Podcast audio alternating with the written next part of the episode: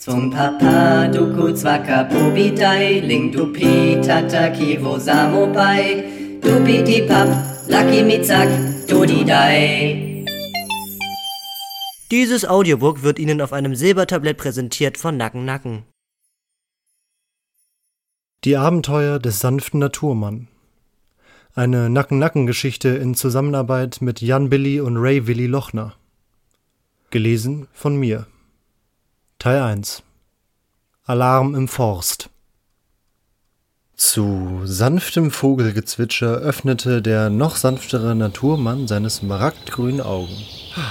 Beflügelt und extrem leichtfüßig striff er sich seine thailändische Fischerhose über, zupfte sich sein Mähnband zurecht und begann auf dem Balkon seines Baumhauses zärtlich mit seiner Panflöte zu spielen, den Blick verträumt gen Süden gerichtet. Nach dieser meditativen Einheit sowie ein paar Bio-Hirsebällchen schwang er sich mittels einer Liane an sein Baumhaus herunter.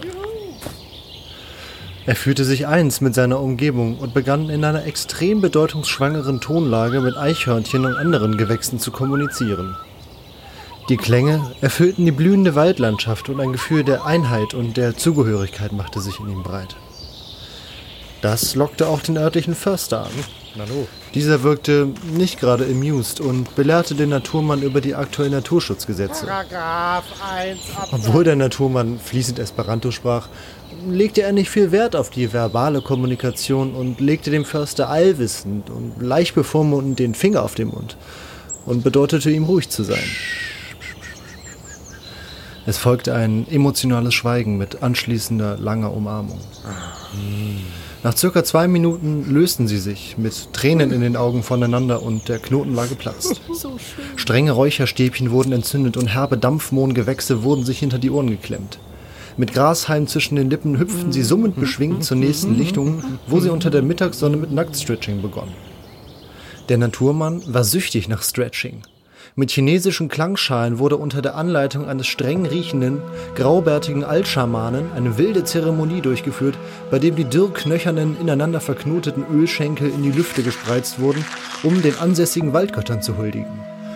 Aufgrund der starken Sonneneinstrahlung und des reflektierenden Öls zogen sie sich Verbrennungen dritten Grades im Genitalbereich zu. Der Nachmittag war irgendwie gelaufen. Nörgelnderweise verabschiedete sich der Naturmann mit einem geschäftsmännischen Händedruck von dem Förster, murmelte noch kurz ein lustloses Namaste aus seinem flauschigen Vollbart und verkroch sich zunächst in die Obhut seines Baumhauses. Nach zweistündigem Innehalten im Lotussitz und einer intensiven Aloe Vera Behandlung des Privatbereichs ließ der Schmerz langsam nach. Die Sonne ging unter und der aufwallende Paarungszwang machte sich wie immer zu dieser Uhrzeit in ihm breit. Mit Zehenschuhen an den Füßen und dem Didgeridoo auf den Rücken geschnallt, schwang er sich aufs Einrad und machte sich auf den Weg zur örtlichen Taverne. Dort ließ er sich im Kopfstand nieder und nahm zunächst die passive Rolle des Beobachters ein. Jedes Mal, wenn potenzielles Paarungsmaterial die Taverne betrat, wurden basslastige Brunftrufe mittels seines Didgeridoos ausgestoßen. Bei besonders begehrenswerten Sexualpartnerinnen spreizte er auf dramatische Art und Weise sein spektakuläres Federgeweih auf und begann mit einem aufwendig über Monate einstudierten Paarungstanz, während er virtuos mit seinen sanft kräuseligen Schurzlippen das Didgeridoo bespielte. Nach einigen angewiderten Abfuhren sprang endlich eine an, die der sanfte Naturmann umgehend und völlig überschwänglich in sexuell aufgeladene Diskussionen über die fernöstliche Liebeskunst und seine Expertise in diesem Bereich zu verwickeln versuchte. Und dann direkt im Spagat und von Stück für Stück näherte er sich langsam seinem Opfer, das sich anschließend völlig aufgelöst an der Theke beschwerte. Die Nummer ging schwer nach hinten los und er wurde vom Wirt aggressiv mit einem Nudelholz vor die Tür geprügelt. Raus, raus. Er musste wohl alle Signale falsch gedeutet haben. Aua. Demütig und mit eingekniffener Rasterlocke radelte er heulend und vor sich hin jammernd zurück in die triste Einsamkeit seines Naturdomizils. Er war mit der Gesamtsituation unzufrieden und wäre jetzt eigentlich am liebsten auf La Gomera bei seiner Mutter. Auf dem Weg traf er die beiden Waldrowdies, Steven, das Wildschwein, und den imposanten Auerhahn André mit der fiesen Stechfrisur. Er klagte ihnen sein Leid und sie öffneten sich schnell ein paar Bier.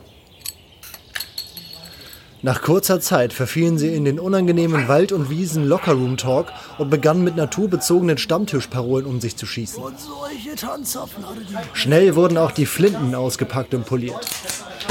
Steven vergriff sich lautstark im Ton und brach im Bierwahn mehrere Lanzen für das seiner Meinung nach völlig zu Unrecht verurteilte Hollywood-Schwergewicht Harvey Weinstein. Völlig übertrieben. Der pöbelnde Auerhahn André pflichtete ihm zustimmenderweise bei und begann unter kameradschaftlichen Schulterklopfern mit einer ausschweifenden Infragestellung des Frauenwahlrechts, wobei er sich in völlig wirre Widersprüche verhedderte. Das ist das Problem. Der Naturmann fühlte sich zunehmend unwohler, aber aus Angst, sein Gesicht zu verlieren, polterte er peinlich verlegen mit.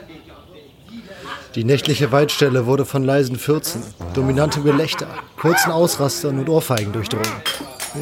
Jetzt war alles scheißegal. Mit scharfen Flinten und einer Mischung aus Redneck-Gejohle und indigenem Urgeschrei stürmten sie los und ballerten in die von Tau getränkte Waldköstlichkeit. Wahnhaft. Und mit pumpenden Halsadern griff André nach ein paar Ästen eines äußerst seltenen Nadelgehölzes und mit wild umliegenden Bierknochen wurde eine extrem semi-professionelle Tattoo-Maschine zusammengerupft. Das Wildschwein und der Auerhahn packten den Naturmann und wollten ihm ordentlich Ink in die Lederporen donnern, Na los, du alte Quinoa-Arschnase. brüllte Steven mit einigen Jackie Cola-Peitschen im Anschlag und nahm den Naturmann in den Schwitzkasten. André hatte ordentlich Tinte auf dem Füller und war drauf und dran, in altsächsischer Manier loszustechen. Aber dem Naturmann wurde es zu bunt. Und mit windglitschigen Tai-Chi-Bewegungen konnte er sich mühsam aus dem Würgegriff der beiden Barbaren befreien. Doch Steven und André ließen sich nicht so schnell abwimmeln. Es kam zu einem dramatischen Showdown und der ganze Wald hielt den Atem an, während die beiden Redneck-Tiere wie in Zeitlupe und mit Säbelrasseln den zum Angriff bereiten Naturmann umkreisten.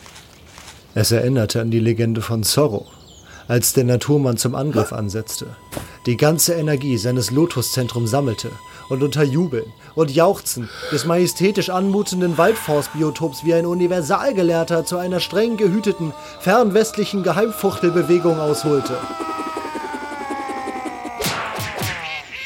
Es handelte sich hierbei um die in vielen Balladen besungene, westlich der Donau bewundert und gefürchtete, dreifach angetäuschte Elchsense. Die todbringende, kampfartige Technik wurde so phänomenal und schnell ausgeführt, dass es explosionsartig zu einem berstenden, grünschimmernden Funkenschlag kam, welcher innerhalb kürzester Zeit in ein loderndes Buschfeuer überging und in kettenreaktionärer Weise den gesamten Wald abfackelte.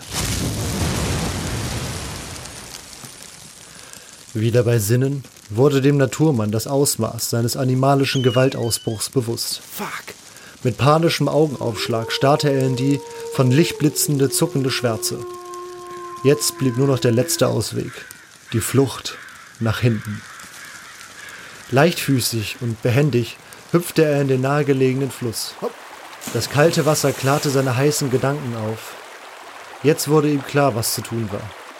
Er würde sich bis auf den Camino de Santiago treiben lassen und dort auf dem Jakobsweg zu sich selbst finden, bis Gras über die Sache und den Wald gewachsen war.